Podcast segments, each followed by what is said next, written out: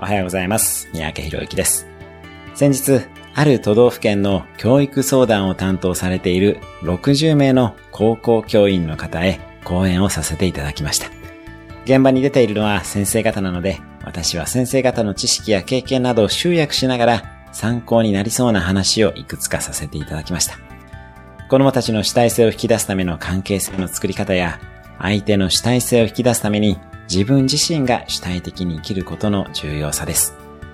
コーチングやカウンセリングで重要なのは相手との信頼関係です。そして相手に主体的になってもらうには、コーチングやカウンセリングの場において化学反応が起きることが大切です。化学反応のためには、やはりカウンセラーやコーチが生き生きとしていることがとても大事になってきます。今日も生き生きとした一日を過ごしましょう。